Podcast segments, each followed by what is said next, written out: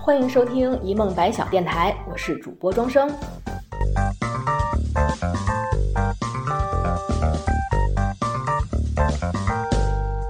如果您喜欢我们的节目，欢迎订阅、转发、分享，或搜索电台同名微博留言，和我们说说您的故事。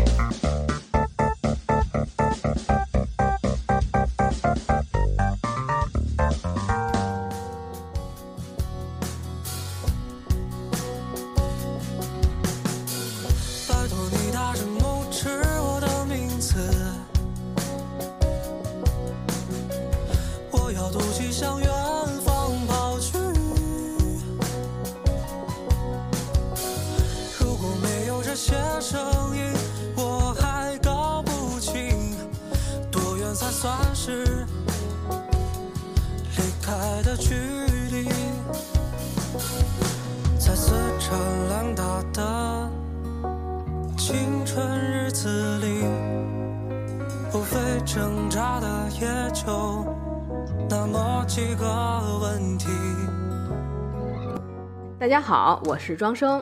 首先欢迎一下今天的嘉宾 Allen，跟大家打一招呼。大家好，我是 Allen。我总忍不住想叫你艾伦，开心麻花看多了。可以，对，呃，然后 Allen 的本职工作是一位老师，所以特别适合来聊一下今天的话题，就是追忆高考。我是身边近几年都没有高考生，但是最近听你说，Allen 的表弟是今年高考了，是吧？对我前几天的时候，就是六号开始，我还特意回家一次，然后就是送他去考点儿，然后感受了一下高考的氛围。那天还给我发照片呢，去考场踩点儿忆往西去了，逮着你表弟那一通采访分析呀。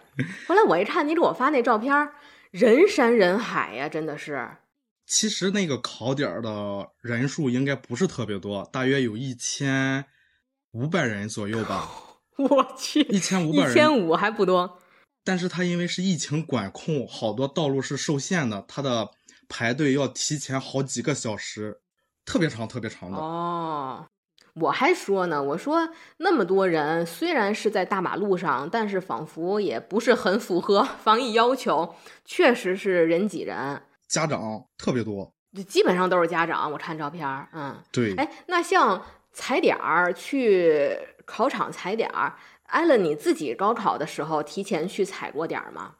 没有，我们那时候是什么呀？是学校统一组织，就是考前一天中午的时候，组织大巴从学校然后出发去考点儿，锣鼓喧天，鞭炮齐鸣的感觉。哎，是不是特别像有一次是第几季的《舌尖上的中国》，就是录毛坦厂中学？对对对，特别像，因为我们那时候到高三，好多的那一个激励的视频，全部就是看毛坦厂的那个记录，他那个纪录片儿展现的就是往届怎么去送考，然后我们那一届就效仿了他们，当时那个礼炮、烟花，还有就是那种类似于乐队的那种吧，很简易的。两边是师生全体的老师和低年级的学生，包括就是高二、高一以及学校附中的初中部，嗯，列队两边，然后有一个就是吹起来的那个叫鲤鱼跃龙门嘛，很喜庆，嗯，然后穿过去，就在那下面走过去，登上大巴，然后就给我们送走。但但是看完考点以后，一会儿就给你们送回来了，是吧？哦，没有，我们那时候就是安排在考点住。哦，考试期间从六号的晚上就入住，七号一天，八号一天，八号下午考完，然后离校，就是回到自己的学校在。那这真不错，把这几天的住宿还有休息的地点问题都解决了。对，那时候的学校感觉还是服务特别周到吧，所有一应俱全。那像表弟的话，这两天中午休息是在哪儿休息的？中午是回酒店的，因为他们现在的考试是和之前的高考是有区别的，嗯，涉及到就是有选科的问题，所以说有可能他今天上午没有考试，或者是今天下午第二场有考试，哦，中间他的休息时间是会很长的。而且我记得，其实我们那会儿也是，因为我们在市里的话都是自己去考点嘛，就是家里要是有那能力，就在周围租宾馆，嗯，租钟点房，就只要中高考考点附近的宾馆钟点房，算是得着了，爆满，供不应求。嗯，经常有两三家考生租一间屋都不够的那种房间，然后也不太好意思。你像比如说像咱们成人要考试的话，可能中午没地儿去，马路边坐那儿就救活了。你说高考家长又不好意思，真是本来就紧张，这大张旗鼓的又是租房又抢又渲染一下子，更紧张了。而且我觉得。考点要是离家远，确实午休是个问题。还别说现在有选科的问题，就是咱们那会儿，我也记得午休的时间特别长，太长了，下午三点才考，上午十一点半就考完了，下午三点才考，我就觉得你利利索索的，对吧？两点考，四点之前完事儿了，不行，就得拖到三点。你要说不睡觉吧，俩仨小时还挺可惜；你要说睡觉吧，又不太够。所以我觉得，要是但凡能找个地儿躺一会儿，或者是能打车回家的距离，这俩仨小时的选择还是挺重要的。对对，因为我们之前嘛是送到考点，就在考点安排住宿嘛，中午休息时间特别充裕。关键是充裕的时间，我们好多人不选择去休息，选择什么呢？打麻将吗？呃，那倒不至于，但是有一些人啊，他确实就是。处于一种特别焦虑的状态吧，嗯，你看他学不进去，但是呢他又玩不开，但是呢他又休息不好，他就选择在宿舍放个歌，就这种的，蹦着迪啊，对，差不多少。所以刚才我一听你们是学校统一安排，这还特别好，因为我周边没有这样的经验嘛。像我自己，我比较幸运，我是在自己的学校考的。完全不用提前踩点，一条大路天天走。而且我们学校那会儿有中央空调，我们就说三年了，从来没有那么凉快过。那空调只有在大考的时候 才给我们开。但是我们高中有一问题，就是我们学校的教学楼的厕所是一个楼层一个性别，那就很不方便。单层楼是男厕，双双数楼层是女厕，这在全市都出了名的。因为建的时候非常诡异，它连三间嘛，中间是洗手池的区域，左边男右边女，但是它俩门是对着的，嗯，你应该是错着的，对吧？它正对着，你能看见我，我能看见你。像女厕它有那呃单间儿有门还行，问题男厕它那小便池是露天的呀。对对对，这也不知道谁设计的，所以拥有小便池的女厕是我们学校的特色。哎呦，这个画面呢，怎么说呢？不敢想。哎，然后像 Allen，你也是九零后嘛？像咱们离当初自己高考也过去十多年了。那天陪考完的艾伦，好像对于现在的高考和咱们那会儿的新旧差异非常有体会啊。主要是我弟吧，然后他们参与的这个高考是已经被称为新高考改革。咱们那时候呢，那时候是有分科的。对，咱们分文理。对，现在它不分文理，它是一个什么模式呢？三。加三的模式是有两年的过渡时间，嗯，再到一个三加一加二的模式是刚刚开始。哦，等于说以前我只知道现在的高考叫三加 X，但是这 X 到底是三还是一加二？这是我头一次听说。其实它还是区分的挺详细的，嗯，因为它高考改革是从一四年提出来的，嗯，也就是说按一四年算的话，到现在它应该是八年的时间。然后那个时候呢，他提出来的那一项决策好像是叫什么实施意见，反正挺长的一个文件。嗯，之后呢，他在一四年没有实施，而是在一五年的高考当中开始实施的。嗯，实施之后呢，他也不是说一下就成了那一个三加三的模式，还是从三加文综、三加理综向三加三过渡。它这个过渡呢，涉及到就是有。之前的命题，你像北京卷、天津卷、山东卷、浙江卷，就是各个省份是自主命题，这应该是咱们那时候的模式。对对。到了过渡的时候呢，它是选择了部分试题由国家统考命题，就是由全国统一卷出一卷、二卷、三卷，然后分别往每个省分配。你这个省考第一套试试题，这个省考第二套试题，是这种形式。明白，怪不得有一二卷呢。对，也是到了二零年吧。对，二零年疫情这一年的时候，高考这次的新高考改革是第一批真正意义上的三加三考试。嗯，三科主科是确定的，然后在六科副科里面，你随意选三科，没有限制，没有要求。那你刚才说的三加一加二是什么模式呢？三加一加二是从去年二一年开始的。嗯你看我弟是今年一年，他的前一届还一年，就是他们这两届，嗯是三加三，就是六科里边随便选三科。嗯，而从他们之后新上来的高中生呢，你就要选三加一加二，三科主科，在六科副科当中，如果我选择偏理的，那我必须我要选的科目是物理；如果我要选的是偏文的，我必须要要选择历史。哦，它是这样。哦，明白了，就不能让你限制全是你自己最擅长的科目，还有一定的强制性。对，因为如果是不受限的，让你随意选择三科，学生他就根据自己的优势来。我可能就是生物好、化学好，加上一科可能历史特别好，我这三个考的就是特别好，分数特别高，能让我去某个某个大学很轻松的去上。但是呢，有些高校它的专业是受限的，嗯好比说我选了生物，选了化学，选了一科文科，举个例子是历史吧，但是我上某个大学的这一个工程类的专业没法上，因为它的第一要求你必须要选物理。对于现在的学生来说，我感觉挺庸俗的一句话，对他们还是特别适合适的吧，嗯，就是对他们来说，选择就是大于努力。这么你那么一说，还真是有点那么个意思。你想，如果我的选择提前没有自己的想法、预先的一个计划和设定的话，到考出来的成绩乃至以后选学校、选专业是有很大的限制的。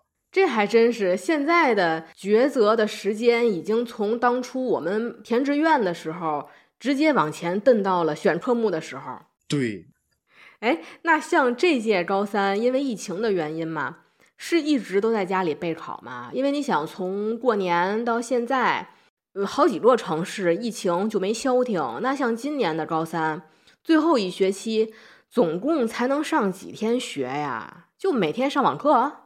今年还好一点，今年山东省疫情防控吧还算是嗯好一点儿的。从五月十一号，我记得是毕业生初三、高三，然后回校封校开始上课，是这种形式。这还行，要不然我就说上网课全靠自学，那学得下去吗？我我真的表示怀疑。这一点我感觉嗯还可以说一说这一点。其实疫情的时候呢，我也是处于在家办公的这一种，嗯线上给学生上课。我弟呢，全天候的在家上网课，嗯，然后我就觉得嘛，他每天都特别开心。我就说，你怎么在家上课，你上的这么轻松吗？天天除了吃喝就是玩乐。我说你感觉没课一样，放长假呢。然后他说那多爽啊，在家那老师又看不到你，你在下面打个游戏又没人管。所以我就说上网课这事儿，反正我学不下去，我的自控能力是负分儿，我就是那种一上网课必须得躺被窝里面就露一脑袋的人。就是效率太低了，对于他们来说，这种自制力啊，太低太低的了。然后这两年疫情考试，除了要带准考证、身份证什么的，是不是还都有那核酸报告啊？对，这个是学校统一组织，统一给做，做完了之后统一上交，不需要学生自己去弄。哦，那这太方便了，对，而且这经历特别有特殊意义。以后一提起来，想当年新冠疫情，我们考试的时候得验核酸报告。你关键是现在的小孩儿他都说呀，你那个青春才几年，这疫情就三年啊，我就在家上了三年高中。对呀，而且刚才你说是学校统一的，这还真是挺重要的。因为我说要是让学生自己回家做去，肯定有忘的。对对，其实老师或学校统一组织这一个也是考虑到这一点儿，因为学生嘛，他毕竟还是他们这个年纪啊，考虑的事情太简单也太少，嗯没有那么多很复杂的心思，属小老鼠的撂着就忘的那一种。而且核酸只要做了就行，因为现在不都是网上上传电子报告嘛，这很安全。因为我就说学校统一也有它不好的一点，不就是年年都有新闻嘛？就是老师统一带着这个全班学生的准考证，他把全班的准考证都忘了。今年今年也有这种情况出现，年年都有，所以这考试带齐东西，别当一乐儿似的，什么花活都有。那一说起来高考，现在回忆一下，像咱们高三的时候，有没有一些仪式感的活动？像现在小孩儿玩的花活特别多，像咱们那会儿，我觉得还挺少的，像什么成人礼呀、百日谢师大会啊那种。我们应该也经历了吧？我记得我成人礼的时候，应该是在我们成人礼是在百日谢师大会之后然后你们还俩都有，都有。为什么我我我猛然间想起来了呢？我先说一下，就是那个百日谢师大会吧，那个是就是倒计时一百天的时候嘛，嗯差不多应该是在三月份前后。我们的学校呢和操场呢是一个路南一个路北，中间隔了一条大马路，走天桥过去。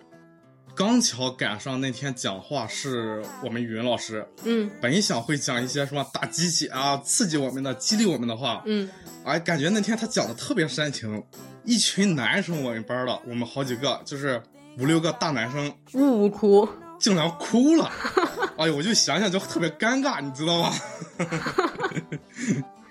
每次一说成人礼，我都想起来就是董子健那电影《青春派》对，里面那班主任秦海璐说那台词，就是就像你说的，他也不是打鸡血，他更要命。他说高考不仅是考学生，也是考家长。我要给家长提一要求，你们有要破产的，请坚持坚持，熬过这一百五十八天。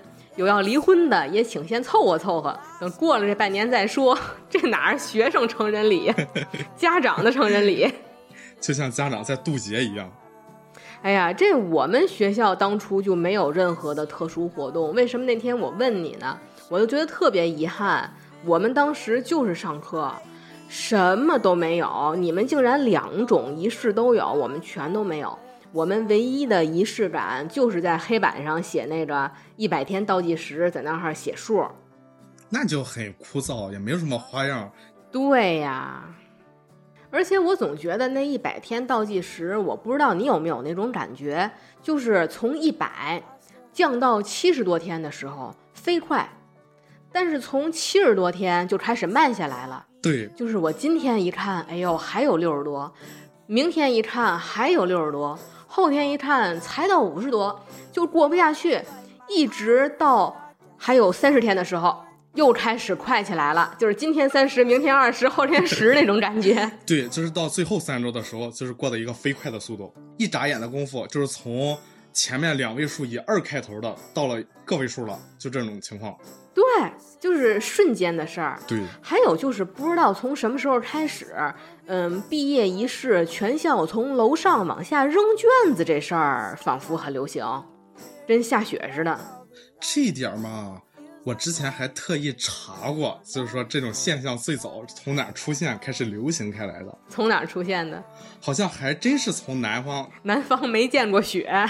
当时有好多说法是从就是以毛毯厂为首的这种高考工厂来说，嗯那些学生为了减压老师提出来的，是这种情况。哦但是真正的呢，从哪儿开始的也没有具体的详细的说。我就说往下扔卷子这事儿，这真不是一好行为。我就说能不能心疼一下做卫生的叔叔阿姨，对吧？你垃圾扔的满学校都是，对对对对对，多大的恨呐！想扔东西，等大学毕业咱扔帽子好不好？别瞎扔卷子，那万一把准考证家里面扔了呢，多危险啊！对，其实后来在那个电影《全程高考》里面，那不是最后也有这个环节，他是扔书扔试卷那个嗯，那个情景，那一点儿比较好的一点，他没有出去这个教室范围，在自己班里扔。对，就像你说的，就是好多电影还有电视剧，有的时候片尾曲会放一些现实中的那个录像或者照片嘛。就像那些照片，学生从楼上往下扔卷子这种事儿，真的以后不要再放了。这真不是一好行为，你在鼓励什么呢？对，就是减压是有其他更合理的方式来进行的，不需要这种，总感觉吧，你说它不文明吧，它也谈不上，但是吧，确实也不文明。这种行为确实是应该是要杜绝的。比如说你蹦着迪可以，可以。那一般像结束成人礼，就是考前一百天嘛，就是比较真切的有那种临近决战的状态了。像我们那会儿就开始上二晚了，像你们高三的时候有没有所谓的二晚啊？其实你那天给我看的大纲，我其实到现在我没太理解你说的这个二晚是什么。什么叫二晚？不知道是吗？对，不知道。二晚就是第二晚自习，第一晚自习呢就是从下午呃五点上到六点吧，然后第二晚自习就是吃完晚饭以后从七点半上到九点半。因为我不知道艾伦是不是你们那会儿是住校的呀，所以没有那个二晚的概念。对，这一点可能就是我是住校生，然后呢，就是从晚饭之后五点四十，应该还要晚一点吧，应该六点多一点，可能是，嗯，上到差不多十点左右吧，就一路学下去了。因为我们那会儿的话，学校也是有住校生的，人家就能学到特别晚。就是现在一说高三上二晚辛苦。反正我高三那会儿觉得还挺快乐的，也没有什么压力，因为天津人嘛就是那么闲适。尤其到了晚上，我就说六点到七点半是饭点儿，那饥肠辘辘，这个心就已经蠢蠢欲动了。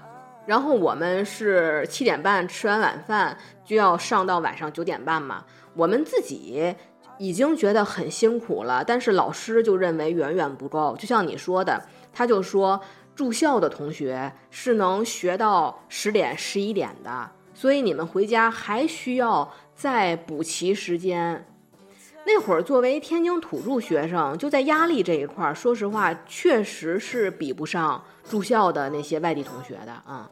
我们那会儿因为叫蓝印户口，现在没有了，都取缔了。就是当时跨省市的同学能申请蓝印，在这个城市临时生活三年那种。和现在的英才教育，呃，举家搬迁还不一样。那会儿真的是十五六的小孩儿，就一人在学校异地生活三年啊，那压力真的是非常大的。可能是我我的感受是还好，是因为我也是住校生，从初中住校到高中住校，也就是离家特别远的那种。嗯，但是我是那种。跟朋友或者是同学、老师是那种自来熟的人，嗯，就跟谁都能聊得来、玩得来的那种。对我来说，压力是什么？就是我考前的第一天，我还在溜出去喝个啤酒，然后撸个串的这种。第二天晕晕乎乎上考场，没心没肺，活得不累。对对对，我就想起来，我们班当时上二晚的时候，有一同学晚上他吃完饭，刷完碗。一边在楼道里溜达，一边自言自语。他说什么呢？说：“嘿，这小夜生活这就开始了。”其实我就有种这种状态。到了高三下半学期吧，就是年后，尤其是百日谢师大会以后，好多学生他们晚自习就是那种状态啊，就跟马上要待开的这个工，就是马上就要发出去了。嗯，我就在那儿就是。你说吊儿郎当谈不上，还有还还是老师眼里听话的好学生，默默的在那儿叛逆。对，但我内心里呢，又又不是坐得住的那种人。嗯，其实一开始我们作为土著来讲，就说很难理解，或者说是很难切身体会到刚才我说一个小孩自己一人儿背井离乡，带着全家的希望去打拼未来的时候的那种压力，这真的 get 不到。但是有一次，我记得有一天晚上，我们买饭的时候，就是看到有一外地同学，他的爸爸来看他，然后带的大包小包在操场，父子俩人先是相顾无言，然后抱头痛哭，对，跟演电视剧似的。这一点儿，哎呀，我感觉我还是有发言权的。嗯，我从上高三之后，其实从高中嘛，从高一高二的时候。也没有太出现这种情况，就是说家长经常去想送什么东西，嗯，我是拒绝的，嗯嗯，因为我感觉我接受不了那种场景，你知道吧？啊，对于在校生，就是在校生家长来探望学生，你出不去学校，只能是隔着那一个围墙，或者是那个校门口那个大门，然后一个里面一个外面这种的。跟动物园喂猴似的。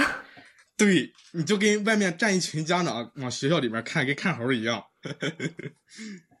就是那种场景啊，你在那儿谈点什么事情啊，一些私密的话，交流点东西啊，一个是你没有什么可私私密可言了，就嗯，再一个就是有好多东西你放不开，有可能吧，你想宣泄一下情绪，你也没法没法去宣泄出来。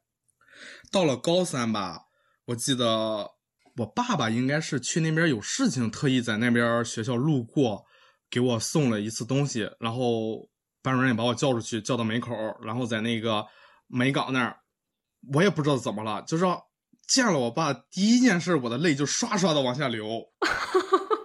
复述了我刚才描述的场景。就这种的，但是没有说抱头痛哭那种。我就感觉看到我爸站在门口那和那个门卫大爷在那聊天儿，然后我感觉我还他离他有一段距离的，然后我那泪就刷刷的就自己流下来了，说不出的感觉，不知道是为什么，就是那种情况。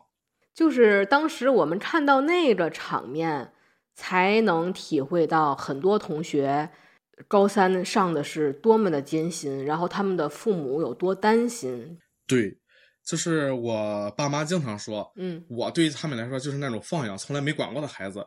但是其实，尤其是高中的时候，嗯他们也是特别挂机的。你本来离家特别远，自己在学校生活，三周回一次家，经常去打电话呀，或者是找朋友啊，带个东西给我，然后还抹不开面子自己去。嗯，去了之后呢，我还经常拒绝他们，就这种的。这高考真的不光是考学生，还考家长。对，那时候的状态，对于家长来说，他们是更紧张的。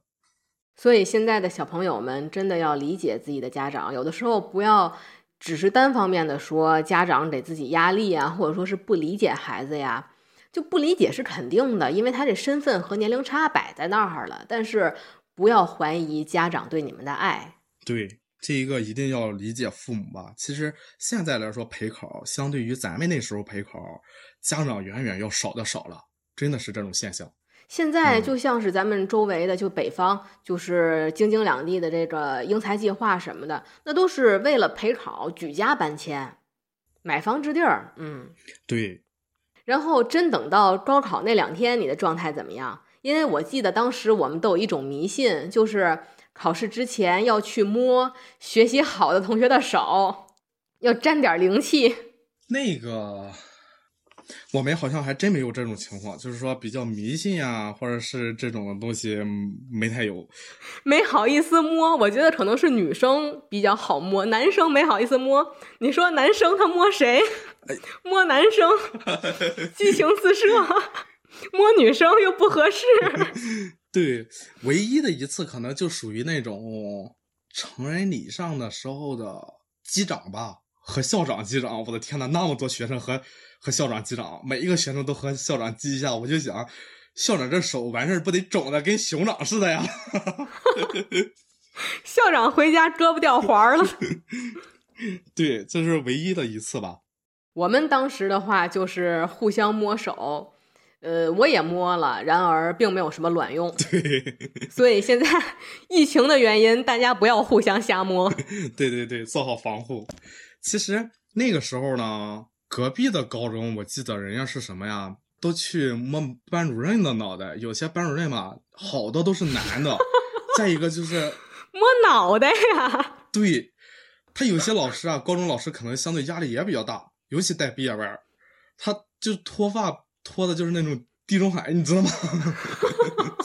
就是男生女生出门口，然后都摸一摸班主任的脑袋。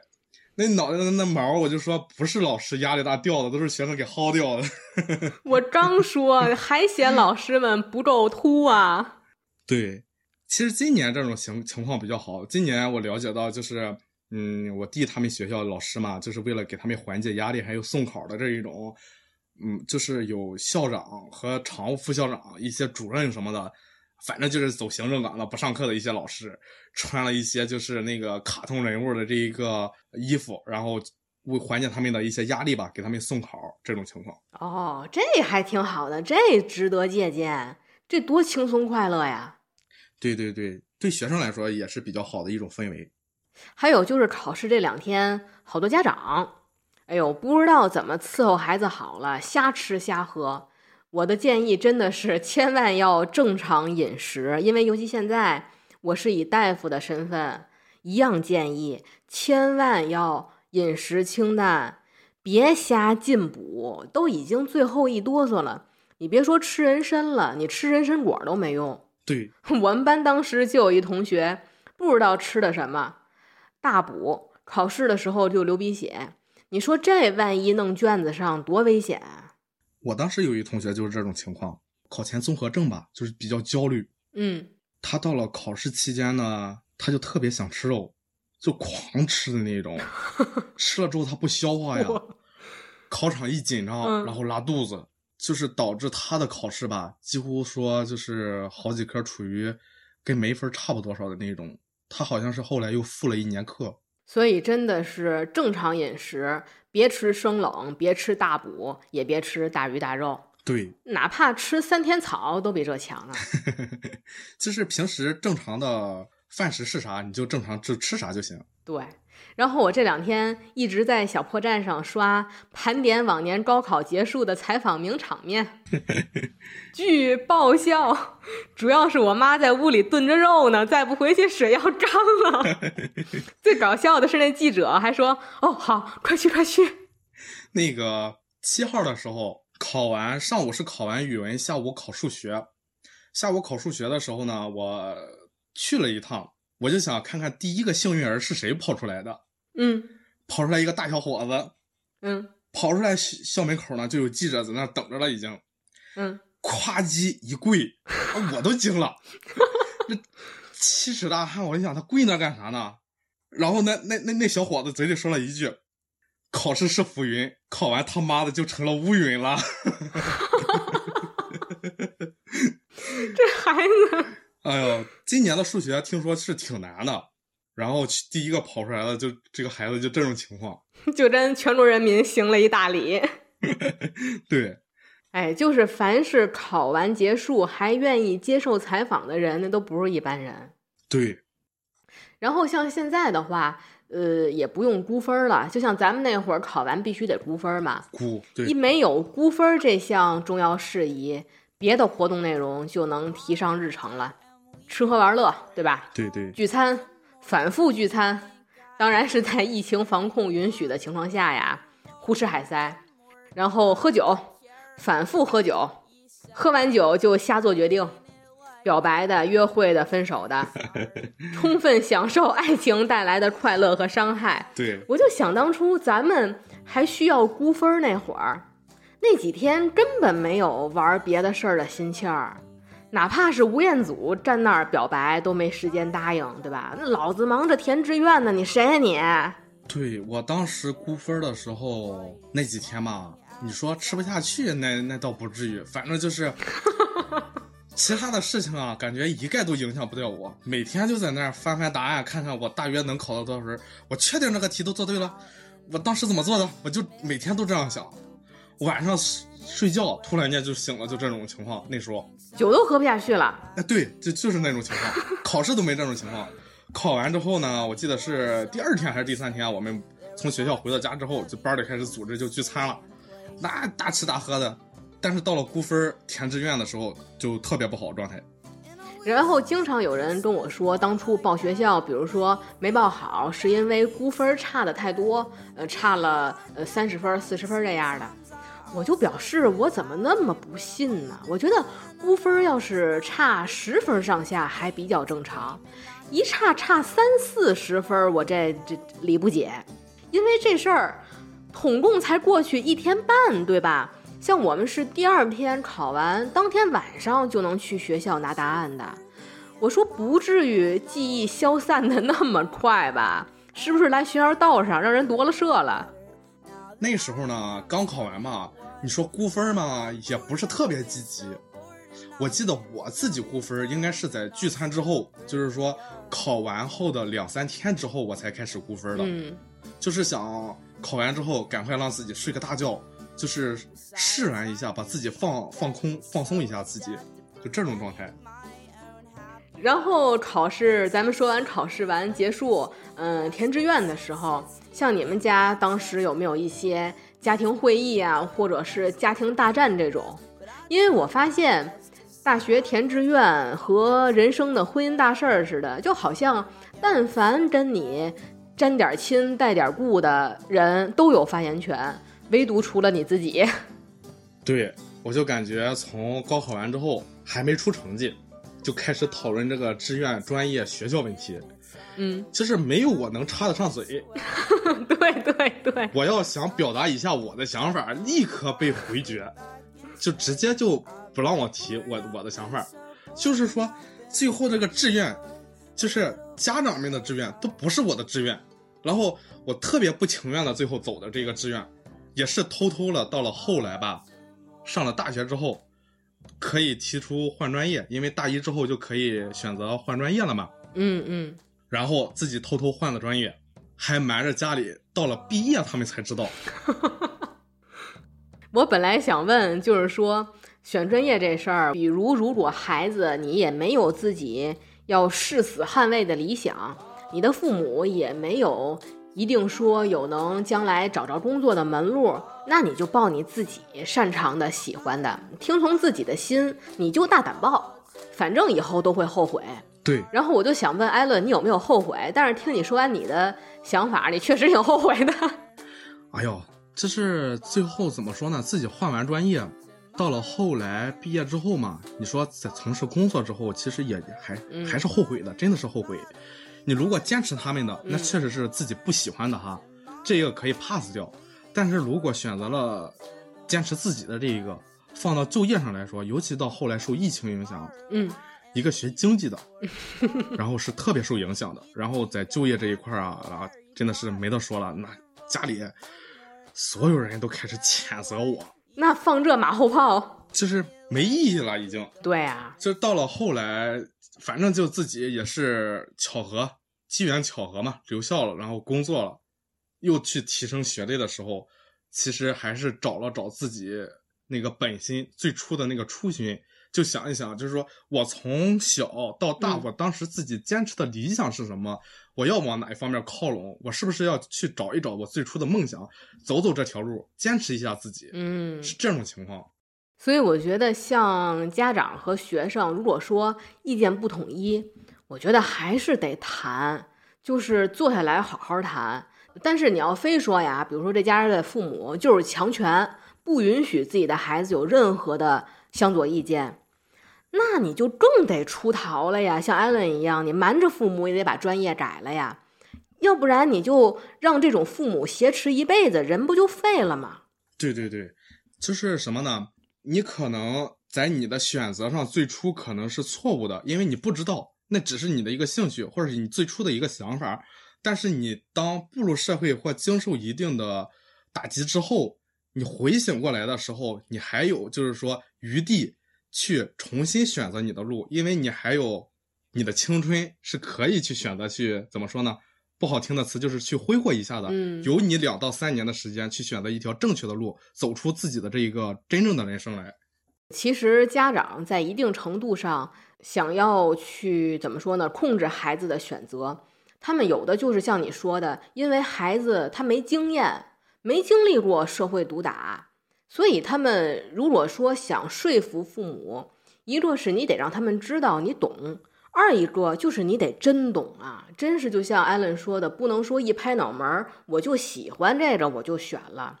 那喝完酒少做决定，就像之前我们录的毕业季选择那期节目，多听听青年从业者的心得体会，不能在家里说我看着电视剧想象，对吧？然后也听听父母为什么选他们那专业。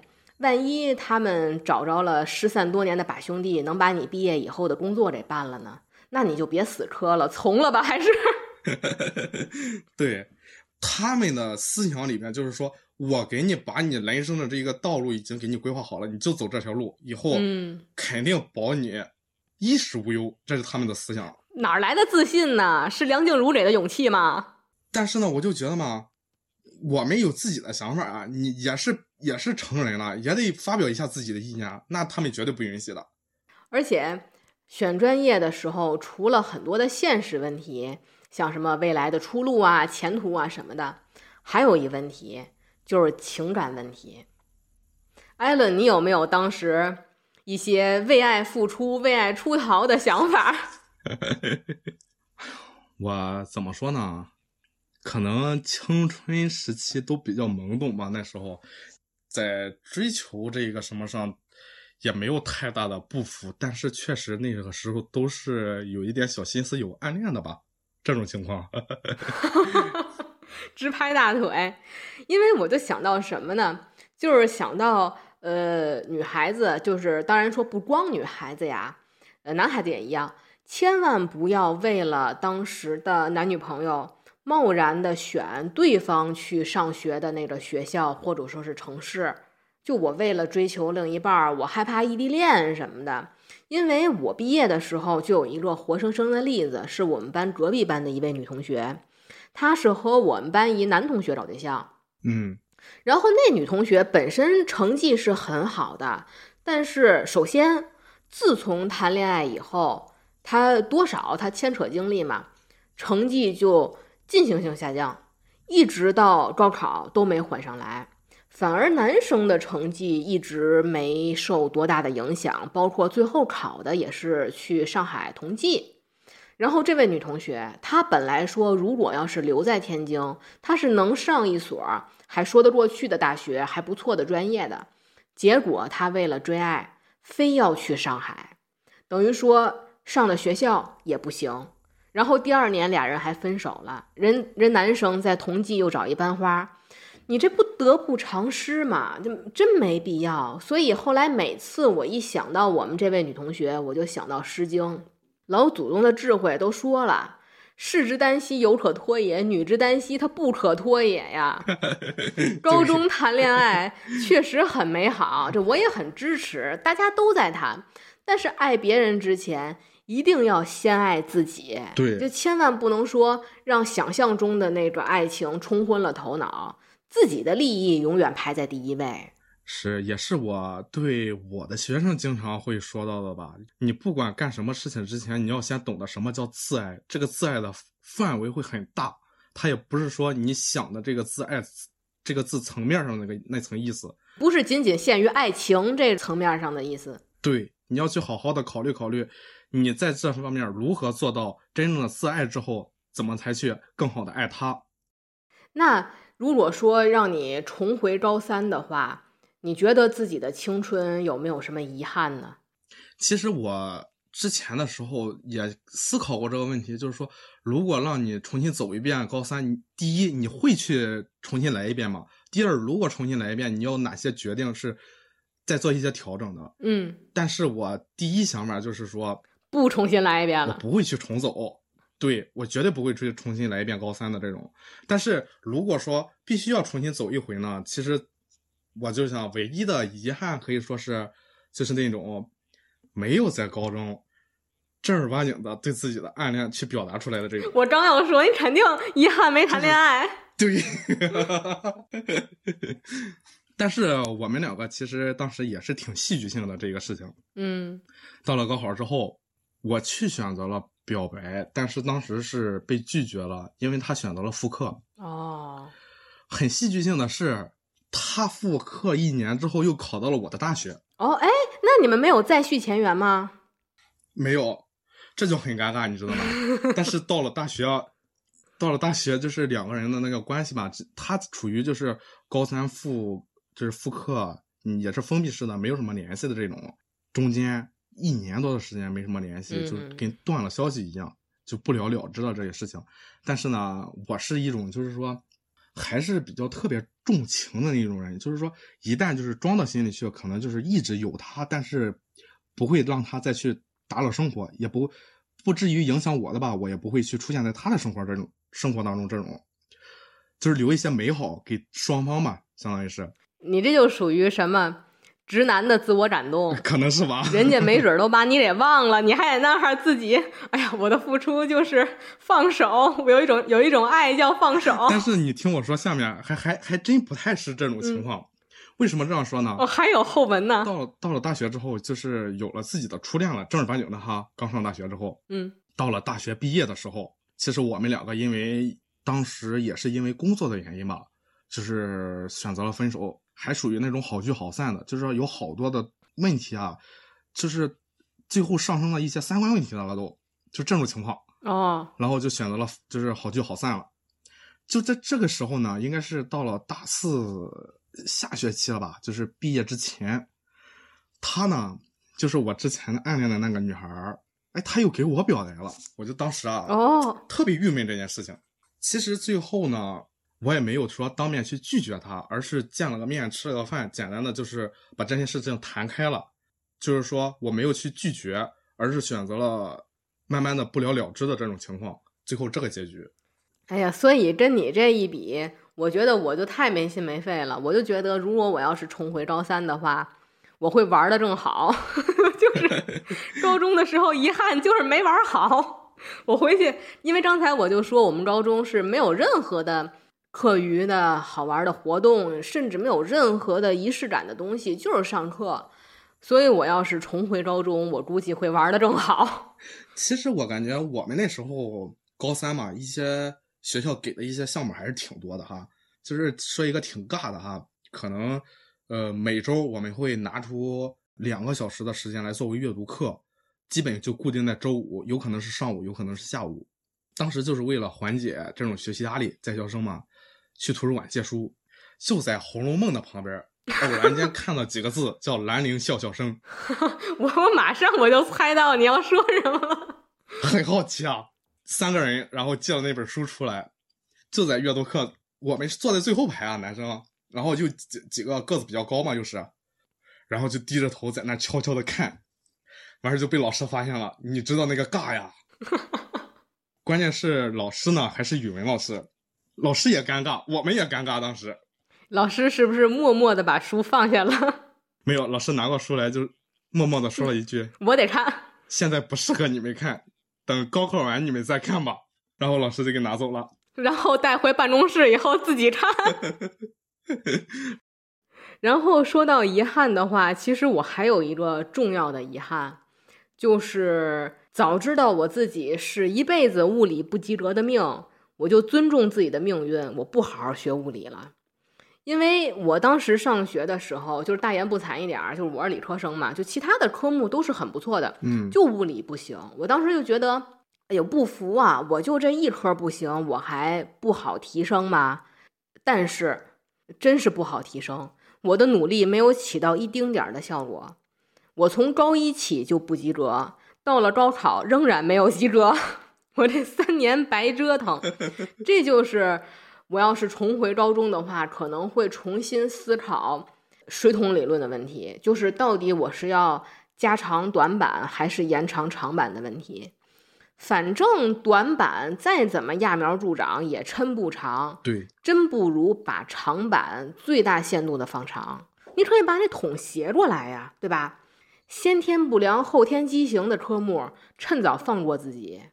对，其实。咱们两个这种想法其实是一样的。我可能是那种没有什么特别优势的学科，但是也没也没有特别差的学学科，发展的特别均衡的那种。我自己都就是也很讨厌这种情况的。但是比较突出的学科，它也提升不上去。但是呢，有些可能会觉得自己学的吃力的呢，他也还真拉不开差距和他们，就这种情况。哎呀，然后咱们说到了高考这些丰富的内容，就是说到高考的重要性，可能就绕不开要讨论高考到底是不是公平的。嗯，它到底有没有一定的局限性？首先，我觉得咱得理解，就是高考它为什么压力这么大，是因为它不是毕业考试。会考才是毕业考试，对吧？对，高考是选择性的考试，那所以它就一定会同时存在公平的地方，呃，不公平的地方，然后合理的地方，不合理的地方，然后也肯定会具有局限性。对它这个局限和不公平的问题，我不知道艾伦你是怎么觉得的？你如果让我现在去评价哈，就是我可能会拿咱们那时候和现在的他们这个新高考改革去对比一下，这样的话可能会更明显一些。那时候就是很突凸显的问题就是什么呀？一个是唯分数论，你考多少就是所谓的择优录取，就是分儿越高越好。再一个呢，就是艺考定终身，在当时来说，就可能把这个高考呢作为你人生的一个转折点，这种情况。对，就是说你考不好，你你这一辈子就什么了，怎么怎么样了，嗯就这种情况。再有一点呢，就可能就出就是偏科，哎呀，就是说偏文科、偏理科啊，某一科里边成绩怎么怎么样，就是刚才好比说咱谈到的，就是你那个你那个物理情况，对这种这样的。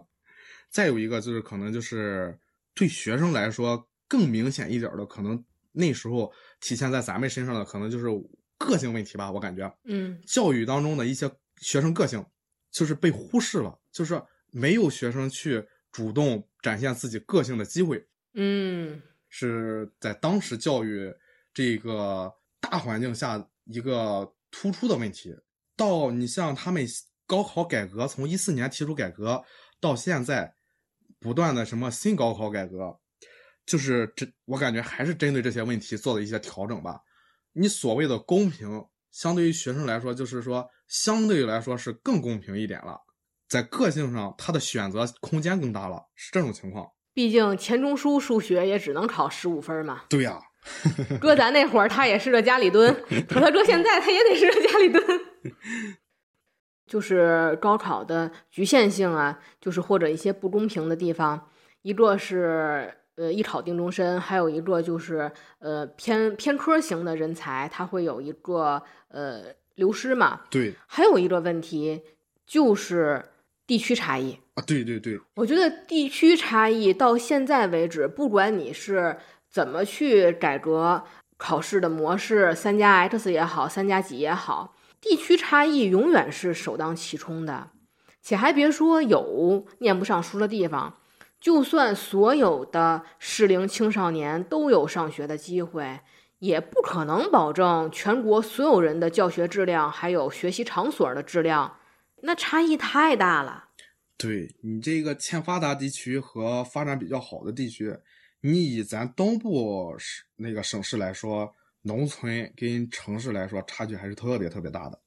就比如说，像我们大学宿舍的时候，有一位是贵州的同学，他就说一什么例子呢？他就说，呃，语文考试开头不是有几道字音字形题嘛，嗯，就是那字音题，他们要想做对是要下大功夫的，因为他们自己的语文老师的普通话也挺费劲的，就不像你们京津两地或者是北方的大部分城市，你们平时说话就这么说。你们根本不会觉得字音题难，就是这样，就是一些天然的差异。对，还有一个就是招生数量也是非常明显的，就是比如说一个省，多少人，他可能招一个个位数，但是某几个城市，一个城市才多少人，他就能招十几、二十几。要不然说，为什么刚才咱们说到这两年的那呃英才计划，有那么多的家庭抛家舍业也要来大城市，让孩子上私立也要在大城市占考生名额，就是这个原因，就是因为老家的招生人数确实是太少了。对我老家就这种现象。但是就是咱们对，但是咱们还得说呀，就是高考的公平性也是不容置疑的嘛，因为举行到现在为止，国家真的是已经是最大限度的、尽可能的去保证所有的学生在一个公正的环境下去考试、去竞争，已经是最难得的一种学生可以不论地区、不论贫富，能通过自己的努力去。展现能力的一个方式了，就像刚才咱说那青春派那秦海璐就说嘛，你拼爹拼不过，你只能拼你自己。对，像高考的评价指数，就是包括像任何这种考试，比如说咱们成人一些职业，像医生啊，还有你们老师、教师的职称啊，还有建筑、会计师这些职称，凡是这种全国统考的考试，它的评价指数。真的是相对是单一的，是你努力做题、刷题，你是能过的。它不像其他的事儿，你努力了你也得不到，这是它很重要的一点。刚才咱们一直就是在说高考的可能一些不公平性和局限性，但是我也觉得高考有它的无限性。对，我就觉得高考存在最有意义的一点，它是能让我们发现自身的无限可能。就是这种无限性是高考这份经历挖掘出来的，我们能逆天改命的这种可能性。就像之前有日本有一电影叫《垫底辣妹》，对对对，讲的其实就是那么一回事儿，就是一个学渣逆袭成学霸的故事。你不逼自己一把，你都不知道自己有多优秀。这就是高考它无限性的一个意义所在。对，其实其实很多这种例子，你像咱看的电影里边这种桥段特别多。你像《幸福来敲门》里边那个爸爸对儿子说的，其实那段话也是就是这种情况。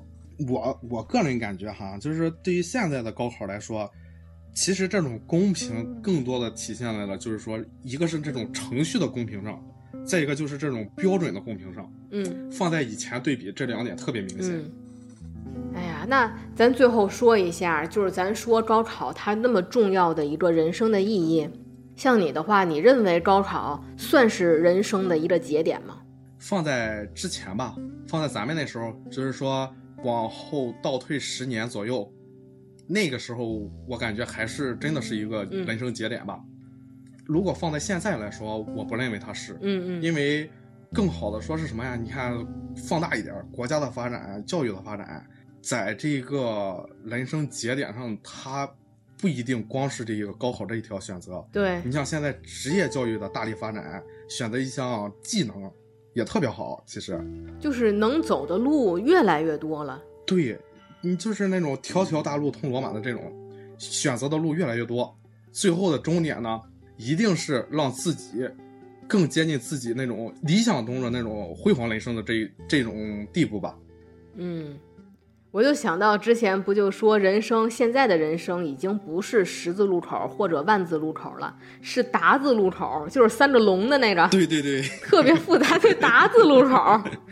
高考只是人生这达字路口的第一站。对，更多的是什么呀？我是把它比作就是说成年之后的第一项选择。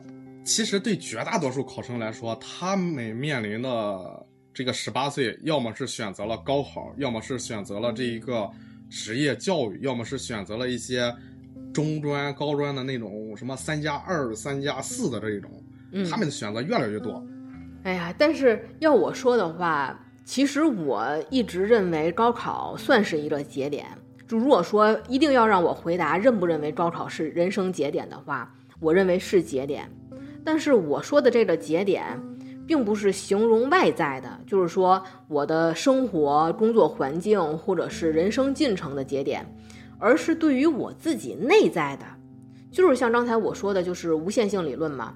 高考是，我觉得不光是我呀，而且是大部分人人生中的最后一次，那么心无旁骛，别的什么你都不用想，就一门心思念书。验算宇宙真理，那 sin、cos 那些东西，对吧？嗯，我读书为的是什么？非常直观的，我要最后那个数字，这是非常直观、非常简洁明了的。对，这个数字很大程度上是我能把控住的，是我努力了、刷题了，我很有可能能得到的。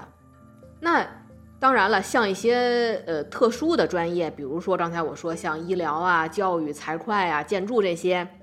可能成人以后要不停的再继续参加，呃，全国统考，他还能把高考的特殊性质多延续几年。